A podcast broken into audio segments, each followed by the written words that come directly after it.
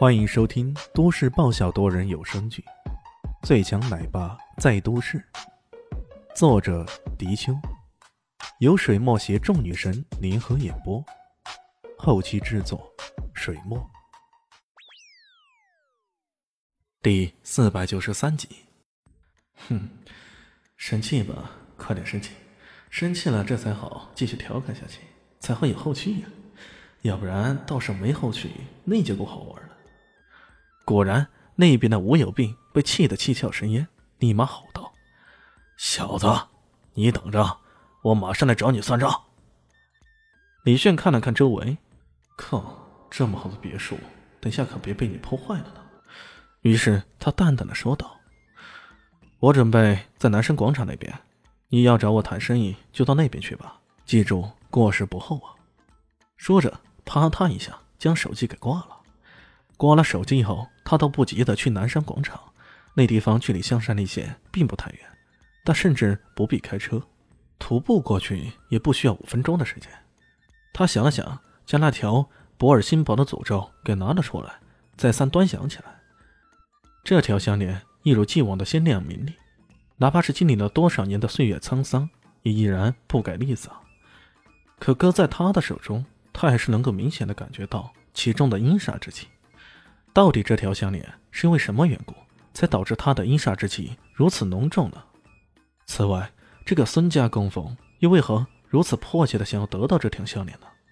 他现在多少有些明白了，当初那位孙家少爷孙有树拼命抬价，为了得到这条项链，估计就是帮这个孙有病购买的。难道这个孙有病想得到这条项链，也是冲着其中那浓厚的煞气而来？如果真的是这样，这家伙的武功岂不是？不知不觉间，李炫陷入了沉思。李炫来到南山广场的时候，早已有个人在南山神像面前等候着了。此时广场依然有不少人，可他依然能一眼看见此人。此人穿着一身唐装，须发皆白，衣袂无风自古，在那里站立着，仿佛融入了夜色之中。但在李迅眼中看来，他却犹如漆黑中的萤火虫那般，是那么的鲜亮，那么的出众。他看着那人，那人也盯着他看。随即，吴有病嘴角边上露出一丝冷笑：“ 看不出境界，呵呵，完全看不出是什么境界。这说明什么？肯定不是境界比自己高了，那只能说明这小子是完全不懂武功。”或者只是修炼过外门功夫的。一般而言，对于气者来说，外门功夫的逆者修炼再好，也肯定无法跟他们相比。呵呵，力气再大有什么用？只是一头蛮牛罢了。想到这里，吴有斌开声斥喝道：“小子，你总算来了呀！项链交出来。” 奇怪了。这项链是你祖先的呀，或者是你哪个老情人戴过的？这小子一开身就是那么的讨厌，吴有斌气得牙痒痒，他猛地往前迈出一步，咔嚓一声，地上的瓷砖碎得四分五裂的，那裂痕就好像蜘蛛网似的扩散开来，让人看着便触目惊心呐。从那一手功夫来看，这家伙哪怕是没有化境巅峰的境界，也相差不远。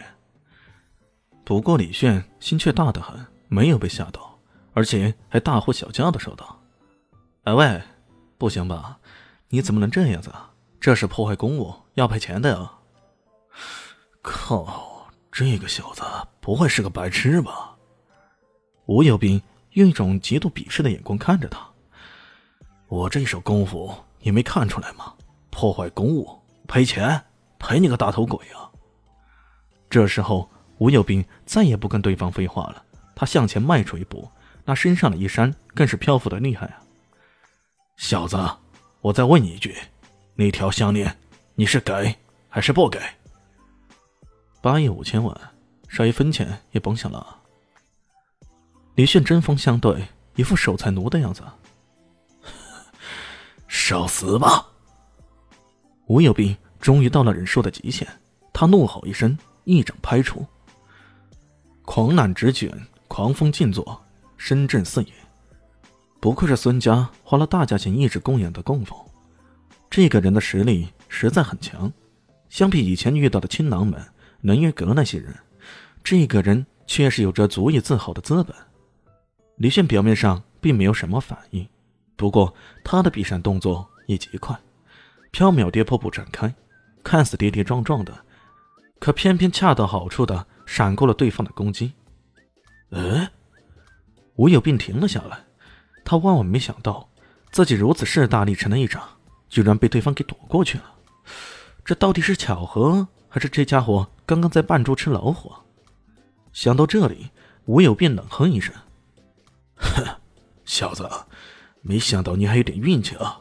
可接下来你可没有那么好运了。”轰轰轰轰，强劲的冲击力从四面八方包围过来，直接将李炫裹挟在其中。这一次。无论是李炫的巧合，或者是用心去避闪，也始终会被淹没在那猛烈的攻击之中啊！看你这回还往哪里躲？吴有病心中冷哼。以这种攻击而言，李迅要躲，但是真的会有点难度。不过他还有更好的防御方法，比如说午夜迷墙。这气壁使出，一般强度的攻击要抵挡住，那是完全不成问题的。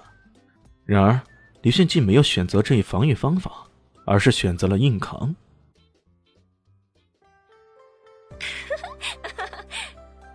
大家好，我是豆豆猫的耳朵。